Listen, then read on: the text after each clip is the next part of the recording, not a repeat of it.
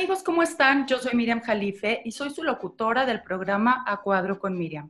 Les doy la bienvenida en esta nueva emisión de nuestro espacio, de nuestro programa.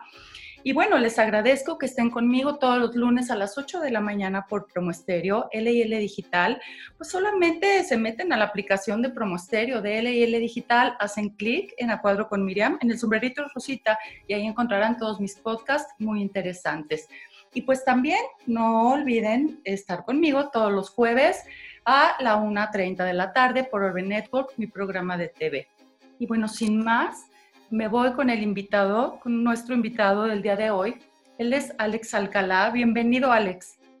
Hola, muchas gracias por la invitación. No, gracias a ti, Alex. Platícanos quién eres, por favor. Ah, es complejo, ¿no? ¿Qué, ¿Qué, soy y qué hago aquí en la vida? Pues en términos humanos, pues eh, soy diseñador, soy diseñador industrial, soy graduado de la Universidad de Guadalajara y eh, actualmente me dedico a la joyería, al diseño de joyería. Tengo una escuela de joyería y dos marcas de joyería eh, que comercializo a grandes rasgos. Ok, a grandes rasgos. Ahorita nos vas a platicar a detalle cómo es que llegas a esto. ¿Qué tipo de joyería es, Alex? Pues mira, eh, yo no estoy casado como con una sola línea. Eh, para eso tengo diferentes marcas y diferentes personas que me apoyan. Eh, básicamente es una línea de alta joyería, tengo otra línea de joyería experimental y la escuela de joyería. Entonces, como que he ido tratando de dividir mi vida y mi estilo con diferentes marcas, ¿no? La alta joyería, pues sí nos especializamos más como en los anillos de compromiso y joyería nupcial. Y, el lo otro que es eh, lo que lleva mi nombre, Alex Alcalá, sí experimento muchísimo, juego muchísimo con la plata, me divierto, es donde saco como toda la creatividad. Entonces, ¿manejas joyas preciosas, piedras preciosas, así se llaman? sí, claro. Es compromiso o algo así. sí, yo creo que es una de mis principales pasiones de la vida, lo que son las gemas. Eh, y en especial los diamantes es algo que a mí me fascina muchísimo. Yo puedo pasar horas viéndolos en el microscopio. A mí me parece, o sea, me encanta el brillo, ver los pequeños detalles, las inclusiones. O sea, te cuentan unas historias, o sea, son, son miles de millones de años que están frente a ti, ¿no? Tallados ya, listos, o sea, brillando. Entonces, pues no sé, me imagino, pues siempre, ¿no? Estás clavándote y creas una historia alrededor de, las, de las gemas. Y me, fascina mucho.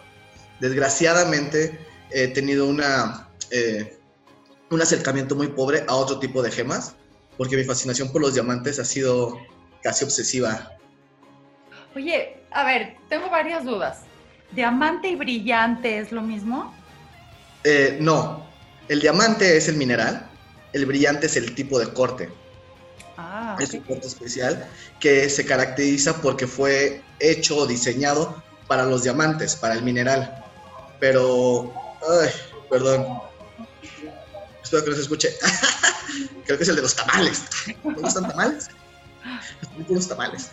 Eh, se caracteriza por ser un corte con un número específico de facetas, con una profundidad específica, con porcentajes muy específicos, que, bueno, se puede aplicar a cualquier otra piedra, pero no por eso eh, es un diamante. Digo, pasa mucho esta confusión que le llaman brillante a los diamantes, pero no, o sea, puede haber una esmeralda corte brillante eso no, no, o un rubí ah. corte brillante, no.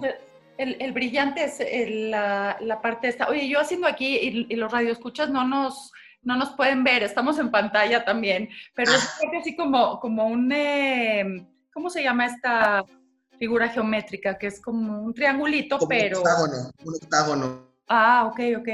Sí, y son triángulos que se van intersectando y hacen eh, al final lo que son las facetas. Eh, 54 facetas, entre 36 y 54. Son diferentes las tallas, pero bueno, van cortando. Ahora, dime una cosa. Hasta construir esta figura. no, sí, sí, he escuchado que hay eh, brillantes blancos, brillantes amarillos, ¿cierto? Va, va, va, otra vez. Brillante es el corte. Ah, bueno, diamantes, perdón. Diamante, diamantes, claro, hay una infinidad de tonos, o sea, va desde, o sea, en, en, el abecedario, como la clasificación, empezamos en la D y terminamos en la S. O sea, es una infinidad, siendo más amarillos. Y dentro de todos los diamantes hay diferentes, hay rosados, hay azules, hay unos amarillos súper bonitos. O sea, aquí sí es un mundo, o sea, cada mineral tiene su propio mundo. Y, y, ah, y dime una cosa, últimamente hay gente que compre esto. Claro que sí, pero por supuesto. O sea, yo siempre digo esto a mis alumnos, o sea, que a lo mejor no estés en el punto, que, o sea, no significa que no se venda, ¿sabes? O sea, si vas a un bazar, pues difícilmente vas a vender un diamante, ¿no? Pero, pues eh, sí, siempre hay mercado. Para todo en esta vida hay mercado. Digo, si Coca-Cola llegó a posicionarse siendo agua con azúcar, pues... Bueno, yo te pregunto, te voy a decir por qué te pregunto. Número uno, porque, bueno, por la delincuencia, ¿no? Como que la gente ya, al menos en la Ciudad de México, ya no se pueden usar joyas. Eh, la otra es el costo, ha subido mucho lo que es el oro, todas estas eh, gemas, ¿no? Todas las... Aquí, aquí, hay un tema bien interesante, que qué bueno que, que, lo tocas. Son dos puntos. El oro siempre ha sido uno de los metales más, o sea, más valorados en la historia de la humanidad, desde que existe, ¿no? O sea, que se concibe el oro como un objeto de valor, ha sido las cosas más preciadas. Eh, siempre ha sido un tanto inaccesible. Si fuera accesible, pues todo el mundo podría tener oro, pero no es el caso. Y segundo, pues la parte de la delincuencia, lo cual es real, lo estamos viviendo de una forma cruda y, y constante. A diario se vive esta, esta, parte de la inseguridad y violencia, pero eh, jugamos con una ventaja que mucha gente a veces no detecta. Eh, que tú traigas un diamante no garantiza que el que te lo vaya a robar quiera tu diamante. Hay que saber que también el valor de reventa, o sea, generalmente los ladrones buscan la oportunidad. Y actualmente un celular es la moneda de cambio por excelencia. O sea, ahí me impacta, me da tristeza saber que eh, te despiertas una noticia y ves que un chavito de 17 años se murió porque le robaron el celular, lo asaltaron por un celular. Eh, a mí alguna vez bueno, dos veces me, me, han asaltado y me han quitado el celular y con mucho gusto se los doy porque pues eh, te imaginas, también hay que ponerse, eh, hay que tener como pues esa frialdad de pensar como pensaría un ladrón. ¿Qué tal que yo te robo a ti? Tus arracadas que traes ahorita puestas, que están guapísimas, pero ¿cuánto, o sea, cuánto y dónde las voy a vender? O sea, eso, es, un, un, claro ejemplo de, pues, eh, digo, si no está de más eh, andar con precaución, pero no creo que ahorita el target, o sea, el objetivo de un ladrón sea quitarte joyería. Creo que ha, cambiado mucho este concepto de, del robo eh, conforme ha ido creciendo la tecnología. A mí me parece absurdo que de pronto, pues un celular va a valer más que lo que traigas puesto. Sí. Y todo el mundo trae un celular que mínimo va a costarte mil pesos en reventa y lo puedes vender en la siguiente esquina, ¿sabes? O sea, esta es mucho más difícil comprar joyería robada, te lo aseguro, que comprar un carro robado o comprar un celular robado. Entonces, el mercado es mucho más reducido y al final, pues esto hay que jugar también con esta parte de, pues, de, pues sí andar con precaución, pero no caer en ese extremo de, pues no, o sea, si vas a un restaurante, si tienes una, una, comida familiar, si tienes un evento, porque también la joyería, hay dos tipos de joyerías, ¿no? La de uso cotidiano, la que vamos a usar diario, y la que usamos como para salir, es como la ropa, no siempre andamos vestidos de traje, no siempre andas vestido de, de largo, ¿sabes? O sea, también la joyería es así, no son tatuajes que te vas a poner y te van a quedar para toda la vida. Tienen su tiempo, tienen su momento y pues con base en eso, pues vas jugando. Y si vas a ir pues a un buen coctelito, pues ¿por qué no te vas a poner tus arracadas o tus aretes con dos brillantotes, diamantes. Dime una cosa, ¿la joyería pasa de moda? Los diseños. La joyería fea. ¿Hay joyería, fea? no, pues como todo, como toda la industria de la moda, pues sí tiene una temporalidad, pero pues jugamos mucho con, eh, con la atemporalidad de la joyería. Eh, la joyería tiene esta magia que, bueno, uno, pues son materiales que eh, la alta joyería pues no se van a devaluar, eso es una gran ventaja, son piezas que es heredables y con un, o sea, un buen gusto es muy atemporal, ¿no? O sea, yo he visto mucha joyería muy, muy antigua y pues, sigue siendo sumamente exquisita, ¿no? Y bueno, ni siquiera muy antigua.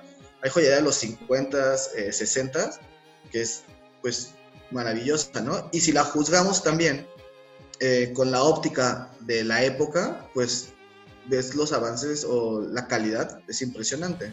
Cuando digo esto es porque no vamos a juzgar una joyería prehispánica con nuestra óptica contemporánea, donde vas a decir, está mal acabado, está tallado con una piedra, pues... Entonces, todo en su justo momento, siento que una buena pieza de joyería no tiene por qué pasar de moda. Oye, pero, pero yo creo que cuesta más una pieza prehispánica que una pieza contemporánea, ¿no?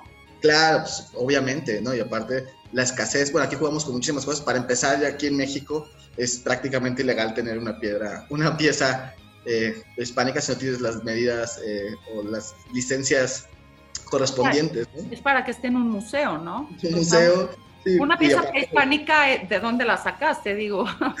y básicamente todo lo que está en el subsuelo mexicano es propiedad del gobierno. Entonces, si la tienes y pues tienes tus licencias y todo, pues qué bonito, la neta, y respeto, no creo que nunca la usarías, sino más es un objeto ya decorativo.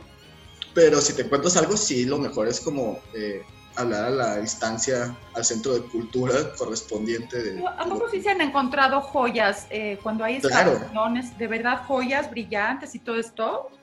No, porque eh, en México eh, no, no, nunca, los, los diamantes no es una, un mineral endémico de, del país, pero sin embargo, pues de piezas de plata, vasijas, yo tengo una historia familiar ahí donde mi familia, en la casa de mi abuelo, es una casa de 1810, en un pueblo cercano a Guadalajara, y encontraron espadas y montaduras de plata, ¿no? Actualmente están en el museo de, de, la ciudad, de Tepatitlán, pero pues estaban en el patio, o sea... ¿Y, y cómo es que te dedicas a la joyería? Platícanos, Alex, ¿cómo comienzas a dedicarte a la joyería? Mi parte favorita. Porque, Porque aparte, la joyería... Perdóname, te voy a decir algo. Eres como un joyero muy moderno, muy fresco. Por lo regular, los joyeros, eh, no sé, ¿no? Viejos y amargados. Pero bueno, es otro, como otro estilo, otra tendencia, ¿no? A ver, platícanos. Eh, básicamente, a mí siempre, siempre, siempre me encantó la joyería. Eh, mi historia, yo siempre digo, mi historia sería muy egoísta contarla con la edad que tengo.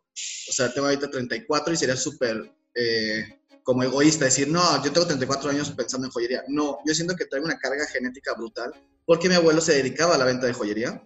Él montó un taller hace 70 eh, años, casi casi. El taller sí en los 90 decayó, pero mi mamá siempre se dedicó a la venta de joyerías, la hija de mi abuelo. Y mi papá, esposo de mi madre, obviamente, eh, puso un taller de, de joyería y yo como a los seis años cobro conciencia de lo que es un taller, porque yo todavía me acuerdo haberme impactado mucho al ver el fuego transformando eh, algo en, en, una cosa que se vuelve pues muy preciosa, ¿no? Muy preciada. O sea, este poder destructivo que tiene el fuego, o que puede destruir vidas, casas, materiales, destruye todo, pero también puede construir muchísimo empleándolo de una forma correcta. Y esto a mí me, me fascinó. También tiene una fascinación por el fuego desde muy chico, me encanta, me encanta. Eh, pues esto, eh, la, la, facilidad con la que puedes destruir, pero también puedes construir, ¿no? O sea, te puede, te puede dar de aliment te puede alimentar, pero también te puede volar la, la cocina. Entonces, es como un elemento súper bonito que es el cual que juegan muy, eh, muy de cerca los joyeros. Eh, a los seis años yo descubro el taller, me fascino con el taller, me vuelvo loco. Y yo la verdad nunca fui un tipo muy aplicado en la primaria, secundaria y prepa. En realidad pues estuve en tres primarias, no, dos primarias, tres secundarias y una prepa. Esa sí me la aventé de corrido, de noche pero de corrido. Y a los 15 años, eh, pues sí termino súper mal en mi segunda secundaria, de que me corrieron y todo mal, mal, mal y mi castigo es estar en una, bueno, castigo y no, es estar trabajando en el taller y iba a una escuela abierta, una secundaria abierta, la que terminas en tres meses. Y pues yo me quedé fascinado con esta historia de estar ahí en el taller, eh, transformando, transformar los, los, materiales. Y me enfoqué en, en, la joyería y dije, quiero hacer esto, yo voy a hacer esto, no sé cómo, ni siquiera sé bien cómo expresarlo, pero lo voy a hacer, porque a pesar de que vengo de una familia joyera, eh, sí se tenía el concepto de joyero como un artesano. O sea, mi, mi madre siempre pensó más que, que terminaría siendo como un artesano más que un empresario. Entonces tenías como, tienes que lidiar con esta parte que yo felicito muchísimo a toda la gente que empieza a emprender con la joyería porque juegas con estas dos eh, cartas. Tu baraja tiene la carta del artesano, que es el tipo incumplido, muy bueno para hacer las piezas, pero con una visión muy corta, a un corto plazo, a ganar lo suficiente para que el fin de semana tener eh, algo para, para dar en la casa y para salir de fiesta. O sea, esa es tu visión a corto plazo. Y el empresario que piensa solo en visión como a largo plazo, pero no puede resolver problemas inmediatamente o no tiene una habilidad, una habilidad manual. Entonces, hay que jugar, hay que equilibrar estas dos partes y pues así fue como eh, estuve eh, coqueteando todo lo que fue la prepa con la joyería y en la universidad pues ya me, me metí a diseño industrial. Eh, me fui a estudiar la materia de joyería también en la UNAM y pues me he dedicado a esto pues prácticamente toda mi vida. Ah. Ahora, em, ¿por, qué, ¿por qué te cambiabas tanto de escuelas? Ah, pues por el rendimiento. Mi, primaria es... Eh, mi mamá se asustó mucho porque los libros de texto que yo llevaba en tercero los llevaba mi hermana en primero. Entonces dijo que el nivel académico estaba muy bajo, entonces cuando me cambia a la segunda, a la primaria donde estaba mi hermana, que era una primaria mucho más, eh, pues con un nivel académico mucho más alto, pues reviento como ejote, porque pues yo tenía un nivel académico súper bajo. Y entonces enfocaron muchísimo en presionarme mucho en esta parte que era el español y las matemáticas, entonces siempre estaba en clases de regularización, siempre, siempre, siempre. Y mi escape para todo esto era el dibujo. Siempre, se, o sea, eh, el arte siempre fue un, método de escape que he tenido y la facilidad que tuve al tener un taller es que yo podía transformar todas estas ideas en metal. Tengo un primer vaciado que hice a los 10 años, mi primer vaciado. Entonces, ¿Qué es vaciado? Hice una pequeña escultura Vaciado es, bueno, es método de vaciado de la cera perdida, es hacer un molde con cera, el cual se derrite, y una vez que está derretido te deja un negativo, el cual se va a llenar de metal, el metal que tú quieras. Ok. Entonces también haces esculturas y, bueno, obras de arte. Me gusta, me gusta pensar en mi joyería como microesculturas. Sí me gusta mucho pensarlo así. Pero pues no hago, hago de todo. O sea, no, fíjate que nunca he trabajado el, el gran formato o medio formato pero todavía no descarto la idea, ¿eh? O sea, siento que todavía estoy a tiempo de, de, empezar por ahí algo de medio formato, gran formato, si tengo muchas ganas. ¿De qué das clases? ¿De qué es tu escuela? Mi escuela está enfocada en el diseño de joyería, pero en realidad pues no es como una escuela, yo le llamamos un proyecto. Que nos sigan redes sociales eh, notan esta diferencia porque no, es nada académico, eh, no sé si esté bien o mal decirlo, pero es un proyecto más de vida, de pensamiento. Es un proyecto más filosófico que manual. Se trata de construir una forma de pensamiento que pueda reflejarlo en productos y que te vayan a cambiar tu estilo de vida. O sea, eso, en eso se concentra casa, se llama casa por eso. Casa. Ok. Oye, Alex, bueno, hace, hace como dos semanas tuvimos un programa también con muchos eh, compañeros tuyos joyeros de distintas partes, colegas, ¿no? más bien, este, de distintas partes. Había gente de Querétaro, creo que una persona estaba en Houston, en Guerrero, en Tasco, en, la Ciudad de México. Pero algo comentaste que me llamó mucho la atención de ti. Em, esto se llamaba encuadre, bueno, se llama encuadre de un confinamiento y es lo que ustedes, eh, un, grupo de joyeros crearon a partir de la pandemia y del confinamiento. Y, cómo, eh, y, bueno, están expresando su, experiencia mediante el arte y mediante sus diseños ¿no? de, de joyería. Sin embargo, mencionaste algo que me llamó la atención de ti, es por eso que te propuse este programa para poder compartirlo con la audiencia. Y bueno, tú tienes una vida un poquito diferente, ¿no? No, no, no se parece mucho a, la de toda la gente, a la de la gente común. ¿Nos puedes platicar acerca de ti, Alex, por favor? Sí, sé a lo que vamos. Eh, me encanta platicar esta historia porque, si bien es cierto, no a todo el mundo le pasa, pero yo me considero siempre, siempre, siempre una persona con muchísima suerte, muchísima. Para algunos es mala, para algunos es buena.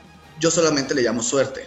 Hay un, hay un cuento chino que me gusta mucho, que bueno, en, un momento se los, en algún momento se los compartiré, que habla de esto. No sabemos si son buenas o malas las cosas que nos pasan, simplemente nos pasan. Y a mí me pasa todo el tiempo. Y a esto es lo que, eh, a mí a los 17 años, un carro, eh, un señor que iba muy apurado para trabajar, un 3 de enero, eh, no me vio y me atropelló, me arrastró 20 metros, me quedé, yo, me quedé atrapado abajo del carro, me arrastró, perdí toda lo que es la cara, de hecho ya no se me nota, pero aquí tengo una cicatriz. Eh, yo realmente perdí la memoria, yo tengo dos o tres meses que no sé nada de mi vida, llego al hospital con un litro de sangre, con los dos pulmones perforados, eh, 11, 9 costillas de un lado y 3 de otro lado rotas, las dos clavículas, pues la nariz deshecha, el tabique desviado, los dientes deshechos, eh, hombros, húmeros, todo, eh, pues, eh, en estado muy, muy grave. tenía principios de estallamiento de vísceras, entonces me tuvieron que abrir y estuve cuatro días en coma, más otros tres en coma inducido y desperté y pues digo, me acuerdo muy poco, no podía hablar, no, no recuerdo, o sea, no, no, no tenía memoria, no sabía cómo hablar. Y es lo que digo, no sé cómo, pero también soy una persona con mucha suerte porque eh, salí caminando del hospital a los 15 días. ¿Cómo? O sea, ajá. Eh, yo salí de terapia intensiva, de ahí me mandaron al cuarto y dije, yo no quiero estar aquí, yo me siento todo mal no sabía por qué la gente entraba y lloraba así, siempre que entraba al cuarto lloraba. Hasta el día que tuve que pararme, me fui a ver al baño, que es un shock súper fuerte el hecho de verte al, espejo y no saber quién eres, porque toda mi cara cambió, o sea, toda esta parte no la tenía y bueno, fueron después ya cirugías eh, póstumas, o sea, bueno, después del accidente, donde pues ya me volví a hacer la nariz, el labio, implantes de dientes, etc, etc, etc, eh, pero yo estaba convencido que yo me quería ir caminando del hospital. A mí nadie me iba a sacar ni en silla de ruedas, ni no, o sea, yo... Y pues sí creo que la mente es un, sea, es el músculo más fuerte que tenemos. Y me concentré primero, eh, cuando desperté del coma, en saber dónde estaba. Fue porque nadie me podía ver y nadie te explica. Eso, si alguien nos escucha y tiene un familiar que tiene un accidente y está en terapia intensiva, cuando lleguen y tengan cinco minutos para conversar con él, es en serio, es un consejo que siempre les doy. No le digas que vas a estar bien, dile dónde estás. Porque a mí me desesperaba muchísimo que entraban, me, me podían ver cinco minutos, y decían, todo va a estar bien, vas a estar bien. Pero no puedo hablar, estoy amarrado, no sé cómo me llamo, explíquenme a mí desde el principio quién soy, ¿no? O qué hago aquí. Yo pensé que me estaban secuestrando. Y eh, pero, pues eh, perdóname, ¿tú estabas consciente de que eras Alex? No. Yo sé que, era de que eras una persona en un hospital? Eh, lo del hospital no estaba muy seguro hasta después de unos dos días que desperté, que empecé, eh, pues, la enfermera sí, iba a la enfermera y me platicaba como, no, mira, te accidentaste, pero como te entra, te sale, o sea, no, no, bueno, ese es en mi caso particular, yo estuve muerto clínicamente eh, alrededor de casi dos horas, donde pues le avisaban a mi mamá que pues no iba a regresar, que mi cerebro estaba fundido. Dice mi mamá que es de las cosas más eh, impactantes que ha tenido en su vida, porque pues, vio al doctor salir con la cara de que pues su hijo está muerto, se soltó a llorar y el doctor se regresó. O sea, salió a avisar y se regresó, porque pues, el corazón volvió a palpitar, pues porque la vida. Y el segundo, eh, la segunda o sea, el segundo diagnóstico que dicen es que si yo regresaba, pues iba a regresar pues, con el cerebro súper fundido, porque el golpe fue directo en la cabeza, era un carro que iba a unos 60 kilómetros por hora y pues tenía deshecho todo, ¿no? Eh, perdóname, aparte, eh, si tuviste muerta, muerte clínica, pues las neuronas se van muriendo, ¿no? Y el oxígeno, ajá, no tenía oxígeno, o sea, es todo un rollo, ¿no? Entonces sí pensaban que si regresaba, no iba, o sea, dijeron, prepárate porque pues Alejandro que conociste, pues si regresa, no. Iba a ser un proceso pues complicado porque pues, todavía cuando desperté tenía eh, todos los intestinos abiertos, eh, pues en muy mal estado, ¿no? Entonces, eh, pues pensaban que iba a ser como mucho más complicado. Y pues no, no, me desperté, me concentré, lo primero fue en hablar, fue lo primero. Y la primera palabra que me repetí en la cabeza, que no podía expresarla, es siempre fuerte. Fue mi primer tatuaje. Ah, me gustan mucho también los tatuajes. Y es el primero que tengo, porque fue la primera frase, porque yo no sabía bien qué es lo que estaba pasando, entonces solo decía, te tienes que mantener fuerte. Y no sabía, o sea, no podía expresarlo. Entonces, eh, me mantuve como muy consciente, bueno, traté como eso, ese esfuerzo de decir quién eres, dónde estás, qué está pasando, ya es el ejercicio mental, quién eres, dónde estás. Entonces te vuelves una persona, bueno, siempre he sido una persona muy, muy eh, obsesiva, puede ser, o muy obstinada. Entonces a mí no me tumban como tan fácil cualquier cosa, desde muy chiquito, o sea, he conseguido todo lo que quiero porque mm, lo veo y lo voy a tener como tenga que ser, ¿no? O sea, eh, yo creo que también es por esto que siempre me iba muy mal en la, en la primaria, esta parte primaria y secundaria, donde pues tenía que pasar de año, entonces no me importaba si tenía que tomar clases de regularización, eh, desvelarme estudiando, pero pues, yo nunca reprobé. O sea, a pesar de todo esto, todo este brinco de escuelas, yo jamás fui una persona que haya reprobado un año. Salí a tiempo y entré a la universidad a tiempo. ¿Por qué? Porque me concentré en eso. O sea, yo no me gusta, pero lo voy a hacer, ¿sabes? Entonces así fue igual, fue un, método que utilicé cuando estás despertando del coma y es, o sea, voy a, voy a, voy a saber, o sea, qué es lo que, voy a descifrar este, este rompecabezas que en ese momento se te presenta. Y fue primero, eh, me concentré en hablar, en poder decir mi nombre, eh, la frase siempre fuerte, y lo segundo fue contar cuadritos en el techo. Había unos cuadritos y concentrarme. Uno, llegaba como al 2000 y ya llegué al 2000, otra vez, uno, dos, tres. Ah.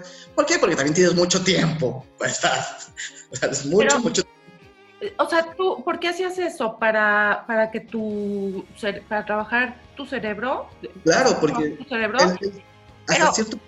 Perdóname, pero, por ejemplo, todo esto que habías aprendido en, en tu vida, desde olvídate de las necesidades básicas, esas las, las seguiste teniendo, o sea, tu, tu cerebro mandaba la orden al cuerpo como debía de ser, o, ciertas cosas las tuviste que trabajar. Eso es uno, tus recuerdos, las matemáticas, todo esto, todo esto quedó en tu cerebro. Sí, o sea, en mi caso específico, porque cada persona es muy, muy diferente, en mi caso específico, mi cerebro estaba perfecto, o sea, acá sí sabía yo que era un ser humano, que, que, que, a lo mejor sí se había accidentado, no sabía la magnitud del accidente, pero no, no conectaba. Acá arriba no conectaba con acá abajo, ¿sabes?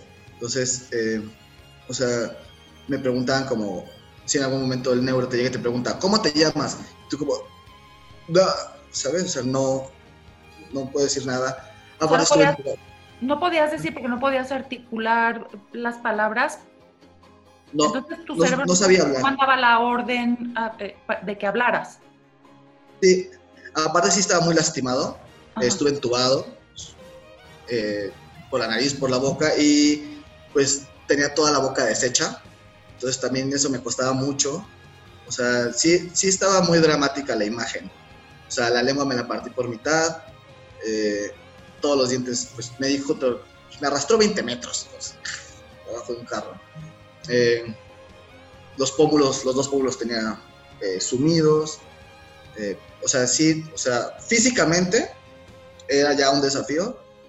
Entonces hay que trabajar lo que tenemos, ¿no? O sea, cuando físicamente no te puedes expresar, pues bueno, la mente, entonces... Y me impactó mucho porque al lado de mí, eso es una historia que pocas veces he contado, pero al lado de mí había una, una chica o una persona, solo sabía que era una mujer, eh, la cual no sé qué había tenido, pero solo podía parpadear.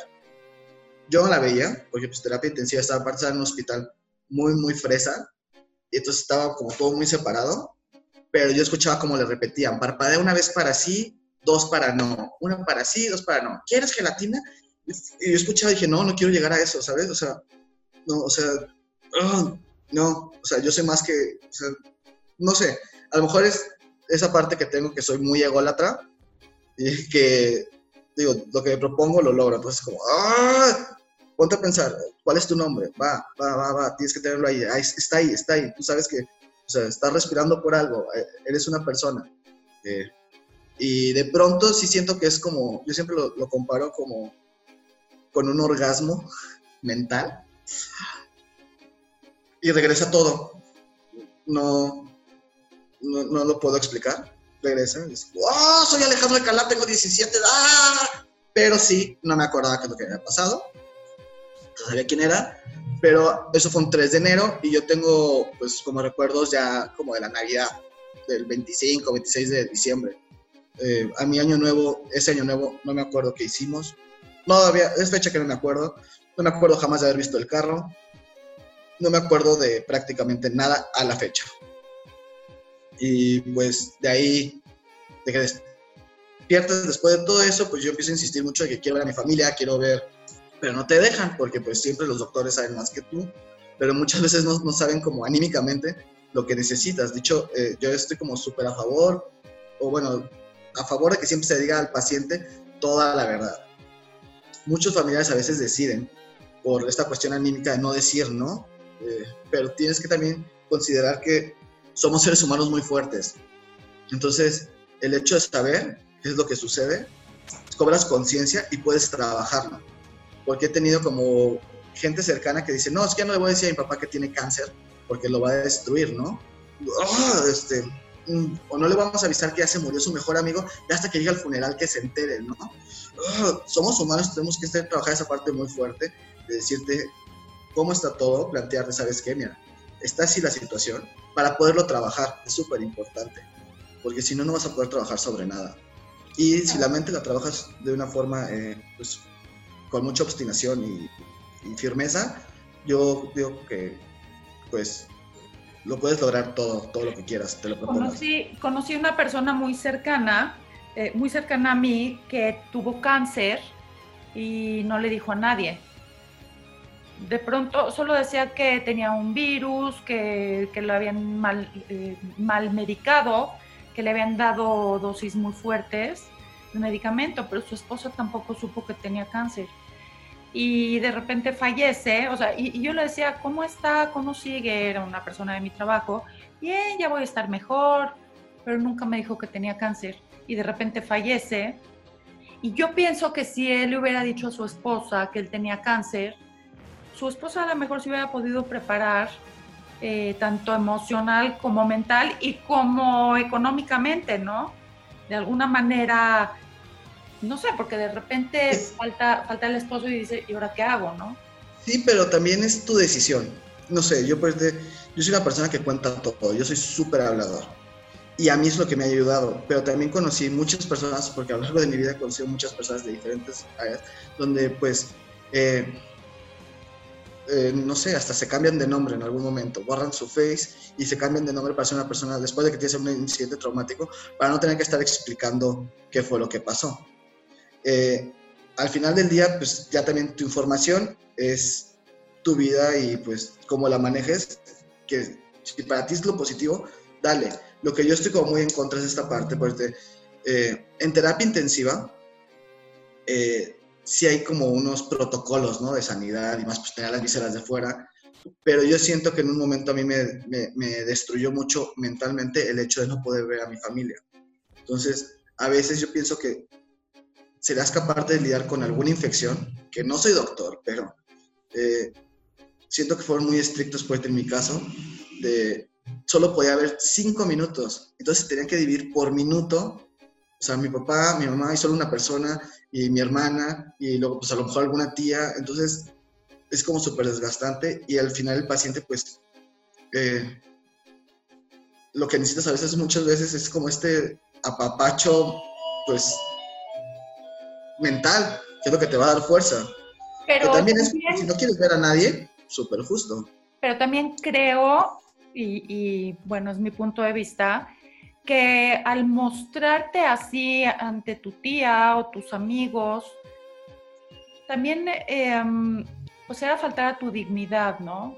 Creo que, o a tu integridad puede ser. Pues era más que una seguridad médica, eh, porque pues no, o sea, la dignidad la mantienes en la cabeza y pues no te la están quitando. Pues al final estar, estás siempre con, sábanas, ¿no? Pues hasta el cuello. Pero mira, esto, esto que tú mencionas, que la gente entraba y, lloraba, eh, yo tuve un familiar que pasó algo, algo parecido, ¿no? Entonces él estaba, él cuando ya, em, él estuvo en coma inducido y cuando ya logra despertar, él no puede hablar, no, pero, pero después nos platica, porque ya cuando se rehabilitó, nos decía, es que no aguantaba que entraran y me vieran y se pusieran a llorar. Sí, O yo ya quería que se fueran y ustedes estaban, no, a mí me reclamó que yo le decía, no, me voy a quedar un minutito más, me voy a quedar un ratito más. Y ella quería que nos fuéramos, ya sabes, pero no podía expresarlo, porque no, o sea, su cerebro sí, sí trabajaba, pero, pero no, es lo que te pregunto, que si a ti no te pasó, no mandaba la señal para poder hablar. Entonces... Es, estar preso de ti mismo, es, sí, es, una parte muy difícil que yo hasta hace muy poco le he podido trabajar con psicólogos, con psiquiatras, esta parte porque es, no sé, yo veo, em, empezar la vida de una forma muy, muy diferente. Eh, yo siento que también por eso me volví una persona muy empática ante situaciones como de crisis y también muy frío, porque eh, pues como estas cosas que dices, respetar mucho las decisiones, o sea, yo, yo no voy a, a un funeral de alguien que no me que, no me quiere ahí, o, o sea, no voy por la familia, ¿sabes? yo, ya no dejas de hacer cosas de ir a visitar al paciente porque es el hijo de, de, tu amiga. No, espérate, ¿sabes? O sea, si no es alguien que directamente te necesita ahí, no tienes por qué, ¿sabes? Yo respeto, a menos de que él te busque, pero si no, no hay necesidad. Y luego eso puede parecer frío, pero es necesario también porque ya cuando lo has vivido, eh, te digo, esta, esta, parte de que entraban, no sé, yo tuve, también me pasó en la prepa y tenía muchos, muchos amigos, o sea, no me considero una persona muy popular, pero sí me llevo muy bien con todos desde siempre, y esto de haber brincado de escuelas y con todos llevarme bien, pues generó una red de amistades impresionante, entonces entraban y ya cuando estaban en el piso, entraban al cuarto, lo primero que hacían es como la cara de shock, porque obviamente no tenía cara. Entonces, y a llorar, ¿no? ¡Ay, qué bueno que estás bien! Yo, fuck, espérenme, o sea, no sé, no, nadie me está explicando qué está pasando. Este, no lo hagas, ¿sabes qué? Mejor sí vete, ¿sabes? No, no, déjame ver la tele, o sea, déjame agarrar el rollo de quién soy, qué está pasando. Eh, también, pues, mi actitud siempre fue muy positiva, digo, yo siempre lo vi como la parte buena. Eh, sí hay, hay momentos difíciles, hay, hay, momentos terribles porque, porque pues, te quedas con muchas secuelas que todavía sigues viviendo ejemplo, pues yo tengo pues, el brazo deshecho, totalmente hecho, eh, no tengo codo, tengo una, un metal que tiene ya 10 cirugías y el brazo izquierdo, pues tengo, se me arrancó el nervio radial, por lo tanto no lo puedo mover, o sea, no lo abro.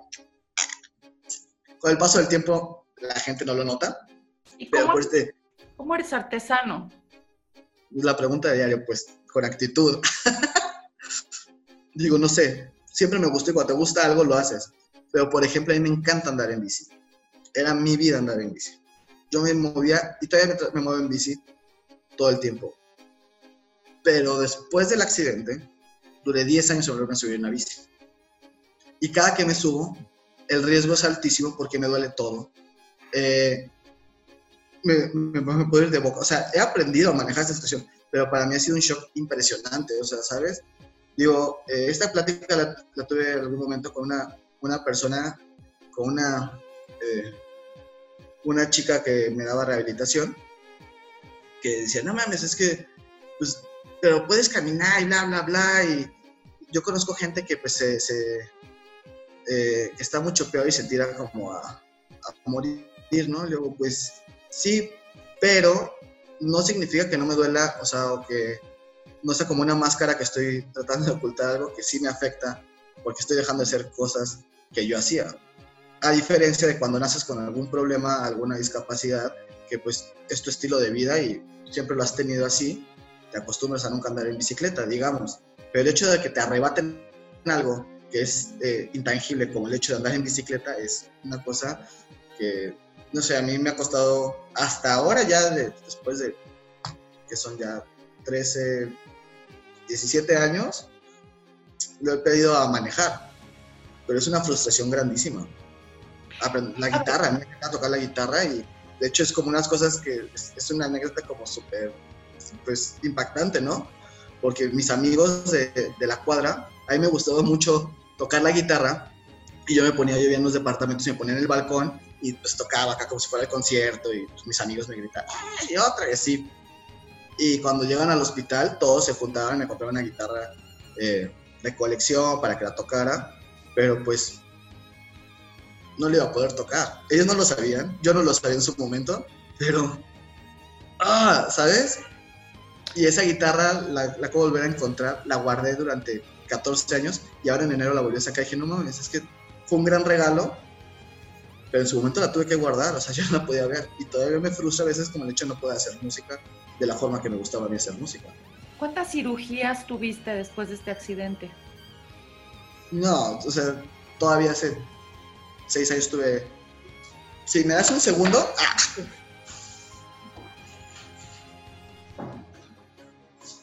Ok, para los amigos del radio me tuve que levantar porque... ¡ah! Tienen que verlo en video, pero mira, porque hace seis años me sacaron esto. ¿Qué es eso? ¿Qué es? Es un clavo que tenía aquí. Ok. Pero este lo boté y duré tres años con él de fuera. Entonces, o sea, cirugía, las placas, pues esas son del brazo derecho y ya, sí. Para los amigos del radio que no están viendo, son unas placas de titanio que desbaraté porque pues yo siempre he sido muy activo, entonces eh, no me va a detener nada. Pero sin embargo, pues sí sigues viviendo las secuelas donde una caída y pues, se me hincha, se botan los clavos, o sea, es esta parte donde pues tienes que ir mediando y, y ahora la distancia también aprender a, o sea, me, me, siento muy orgulloso, la verdad, de todo lo que, de, o sea, de, todo ese proceso, porque pues es algo que pues lo vives a diario, ¿sabes? Era muy fuerte, ¿ha sido muy fuerte tu dolor físico o, o fue peor el emocional? en su momento, porque ahora, porque ahora no te veo con mucho dolor emocional, digo, porque se ve que eres una persona que, que tratas de salir adelante, por lo que tú platicas con muchísima fuerza, ¿no? Mucho ánimo. Pero en su momento... Es una recomendación que les hago. Eh, bueno, yo soy una persona que te digo, trato de verlo, no es como un positivismo tóxico, sino eh, lo he aprendido a manejar. Eh, siempre hay que tratar de, ver o sacar la y es un dolor crónico. A ver, Alex. Eh, ahora te, congelaste un poco. A ver, platícanos. ¿Me escuchas bien? ¿Me escuchas? Listo. Eh, estábamos, Alex, en, esta parte de las emociones, ¿no? Y del dolor físico, porque también em, el dolor físico, olvídate de lo que de lo que ibas a dejar de hacer, como tocar la guitarra, como andar en bici, pero el dolor físico también deprime, ¿cierto? El dolor físico, el dolor físico siento que es algo que es momentáneo, lo puedes bloquear. El dolor emocional, yo, o sea, lo, tienes que trabajar a diario, diario, diario, diario, diario. Digo, el dolor, yo tengo de ver, o sea, dolores crónicos brutales porque pues, de hecho, ahorita siento que se me zafan los clavos, o sea, todo el tiempo. Eh, pues, aparte me seguí golpeando un par de veces más porque pues no dejé de andar en bicicleta, en patineta, en mil cosas. Pues, Oye, tu mamá, con el, tu mamá con el alma en un hilo, ¿no? Cuando andabas en patineta, ¿qué te decía? Fíjate que mi mamá lo aprendió, lo aprendió a soltar muy bien. Mi mamá me dijo, o sea, mi, papá creo que es el que lo manejaba con mucho más, él era mucho más protector, no lo hagas. Pero mi mamá, los, los eh, mi mamá siempre me dejó ser una persona, un espíritu muy libre. Muy, yo le agradezco muchísimo porque es la persona que me dejaba pintar en las paredes me castigaba lavándolas para volverlas a pintar. Pero, o sea, yo sí soy parte de lo que soy, por, o sea, esta parte como tan creativa, tan positiva, es por parte de mi mamá, que fue que pues si es tu decisión, si es lo que tú quieres hacer, si es lo que te va a hacer feliz, pues no, no le veo un obstáculo, ¿sabes? ¿Alguna vez dijiste ya no puedo más? Siempre, pero eso es en general en la vida. Eh, digo que todos tenemos nuestros días malos, nuestros días buenos, de hecho, eh, yo siempre veo como una rampa, la cosa es tratar de mantenerlo lo mejor, eh, lo más estable posible, ¿no? porque si te dejas ir para abajo, pues te vas a ir muy, muy, muy, muy, muy para abajo. Digo, todavía es fecha que yo a mis 34 me encierro en el baño y, lloro muchísimo. Me siento muy triste. Hay días que eh, o sufro unos ataques de pánico, eh, producto de pues, lo que te veníamos a hablar, pero pues, igual el tiempo ya no nos comió. Pero pues es algo con lo que tienes que vivir, tienes que, que afrontar. Y decir, bueno, también lo que yo platicaba mucho con unos alumnos, que bueno, hay que también decir, este día no puedo, ¿sabes? Hoy sí me siento muy mal y tratar de reconocerlo y externarlo. ¿Para qué? Para que también la gente que te conoce y te quiere, que te dé, su te dé tu tiempo, ¿sabes? O sea, la gente que te estima, si tú le dices, ¿sabes qué? Es que me siento mal, pero que te duele la panza. No, no, me siento mal anímicamente, o sea, estoy triste, no tengo ganas de salir de fiesta, no tengo ganas de verte, no tengo ganas de ir a comer con la familia la gente que te quiere, pues lo va a entender. Y te va a decir, bueno, va, te da mi chance.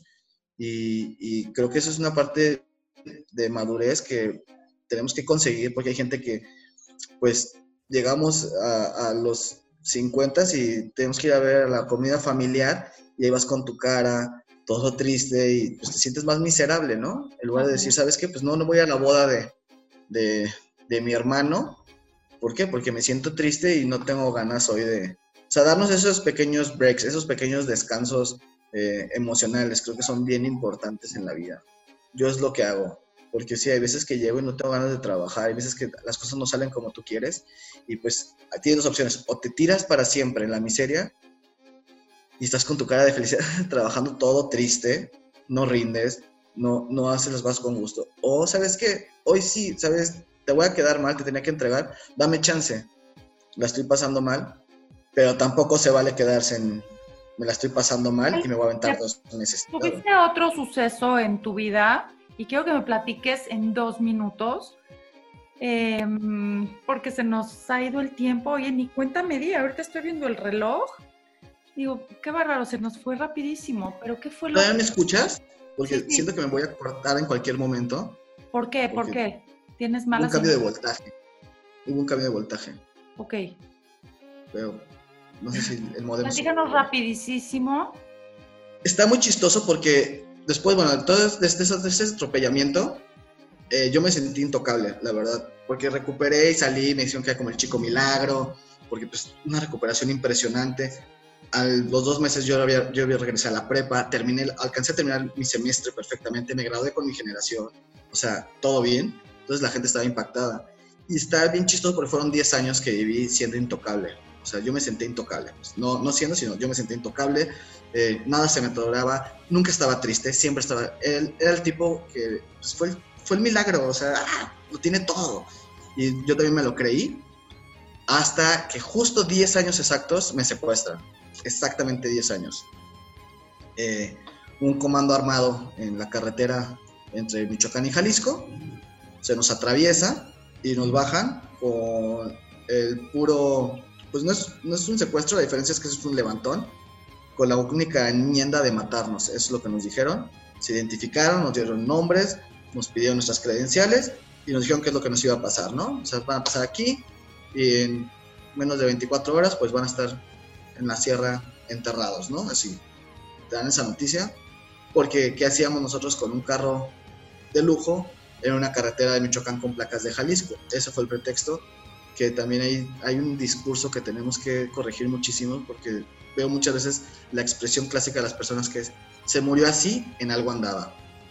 Y yo soy la verdad una persona que nunca, o sea, me, me, he dedicado siempre a un trabajo honesto, he sido una persona muy disciplinada con mis negocios y el hecho de que fuimos de vacaciones a un lugar donde hay un conflicto de, narcotráfico, no tiene por qué ser una persona inocente el responsable de, esto. Eh, pero ¿quién los levantó? ¿Quién, quién fue quien...? Un grupo armado que se identificó en su momento. ¿Pero eran narcos o era gente? Sicarios. Sicarios. Sí. ¿Y luego cómo los dejaron ir? Pues aquí ya viene, son pues horas de tortura, eh, pues mental y física. Eh, no sé por qué, yo y mi amigo con el que iba tuvimos como mucha ecuanimidad. Eso, yo siento que me preparé mentalmente, está muy chistoso porque cuando estuve en, en, coma, bueno, cuando estuve muerto, siento que viajé en el tiempo. Creo mucho en estas energías donde eh, podemos regresar porque, bueno, también tendría que explicarte todo lo que pasó durante ese coma, pero en uno de esos viajes siento que viajé al futuro y por eso sentí que ellos me estaban secuestrando. Y justo 10 años pasa esto y reaccioné con una ecuanimidad increíble. Yo no estuve sorprendido, nunca dije nada, de, o sea, no lloré, me golpeaban, me dejé que me golpearan, o sea, me volví un bulto, ¿no? También mentalmente uno se desconecta en esos momentos. ¿Cómo lo soltaron? porque había otras dos personas que lloraban muchísimo. ¿Por qué lo soltaron? Pues vamos en una camioneta después de horas. Pues eh, la camioneta se descompuso, se bajaron, íbamos en una camioneta como tipo de redilas y brincamos y me, corté.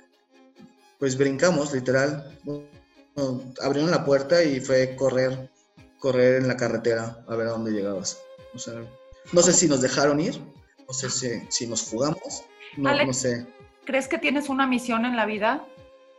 Eh, creo que todos tenemos una misión en la vida. Eh, creo que tengo suerte. Tengo suerte porque he aprendido mucho en poco tiempo. A mis 64 he aprendido lo que mucha gente tarda en aprender, a veces 80. Eh, siento que más que una misión, es un compromiso. O sea, es, algo que, se tiene que hacer. Mm, bueno, puede ser una misión, pero es una responsabilidad. O sea, el hecho de, haber adquirido ese tipo de, de, experiencias, en algún momento tienen que ser beneficiosas para alguien en algo, o para mí, ¿sabes? ¿Das, das pláticas motivacionales? A veces, pero más de emprendimiento. Curiosamente, esta historia la comparto muy poco en público. De hecho, tengo un video ahí que se volvió medio viral, eh, donde comparto por qué mi repudio ante el consumo de sustancias ilegales.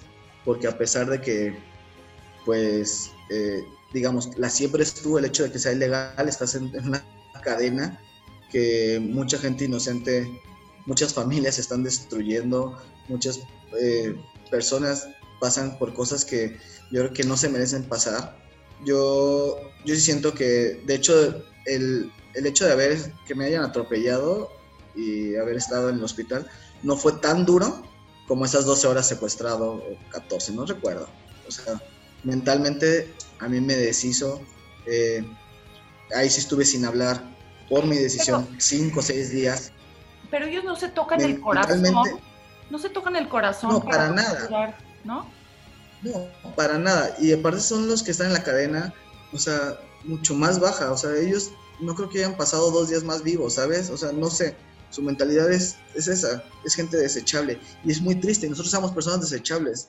Y cuando te das cuenta de que tu vida está en manos de una persona que su vida es desechable, no, no, hay ningún. No, no, no hay, o sea, no sé, es como muy fuerte tratar de explicarlo. es una mirada muerta, es, es un sentimiento de desolación.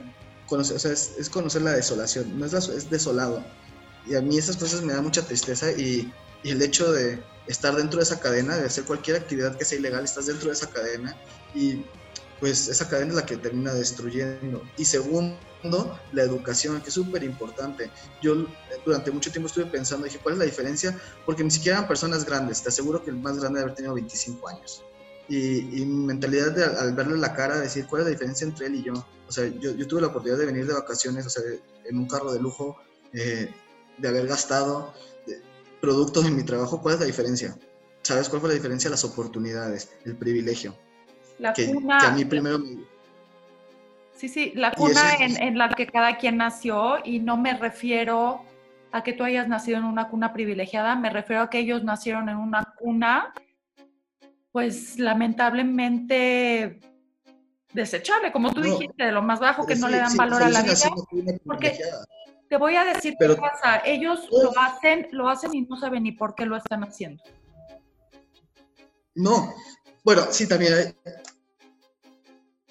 aquí viene una parte de, la exaltación o de la glorificación del narcotráfico, que ellos aspiran a eso, pero pues es imposible que lleguen por lo mismo, por el bagaje que vienen manejando.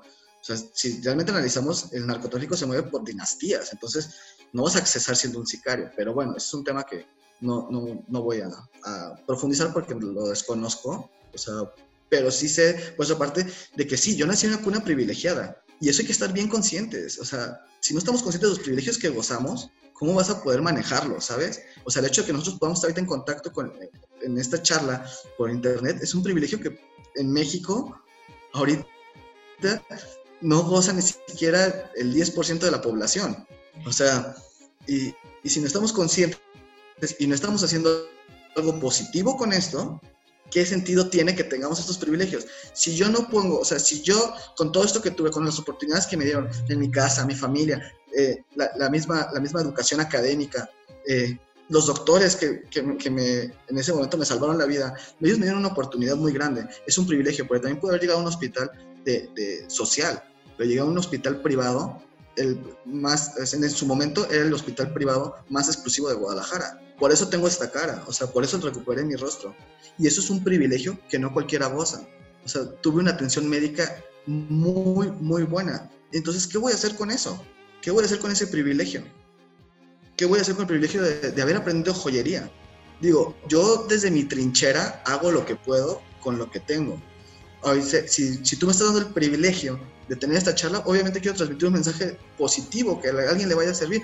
No le voy a dar una solución rápida y sencilla a un, a un problema complejo que podría ser el narco, por ejemplo, o la educación. Pero sí un, mensaje de, bueno, ¿dónde está tu granito? ¿Qué estás haciendo tú con este privilegio?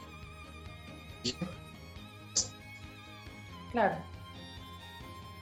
Alex, eh, no sé si, si, me escuchas, desafortunadamente se nos, se nos está yendo la señal, esto pasa muy seguido, esto pasa muy seguido, ¿Me, estás escuchando? Se nos ha terminado el tiempo, se nos ha terminado el tiempo, pero es muy valioso todo lo que tú estás mencionando y, de verdad te admiro, te admiro por, por tu manera de ver la vida, es en serio, digo, no, no quiero verme muy pero, pero es difícil, es difícil que alguien tenga, pues tenga esa, tome la decisión. Mira, siempre tomamos la decisión de qué manera queremos vivir nuestra vida, ¿no?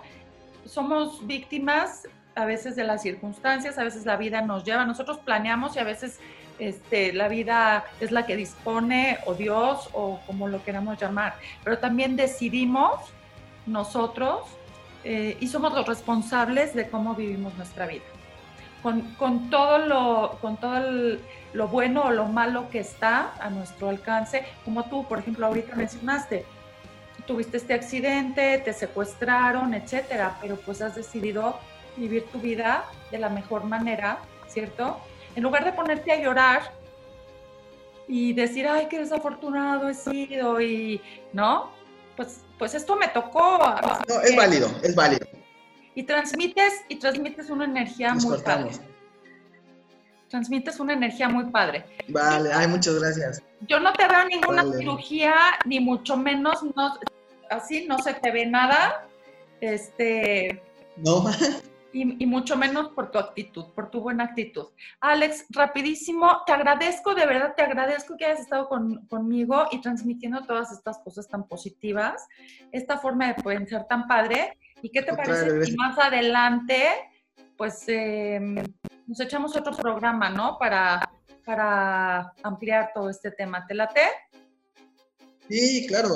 Y podemos abordar como temas ya muy específicos, como el privilegio. ¿Qué vamos a hacer con estos privilegios que tenemos?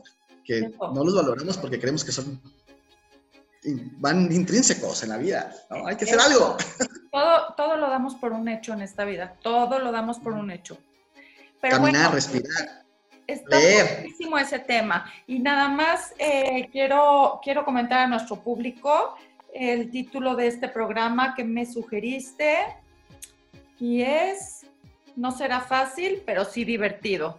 Así, así también es, es tu actitud y tu, vida, ¿no?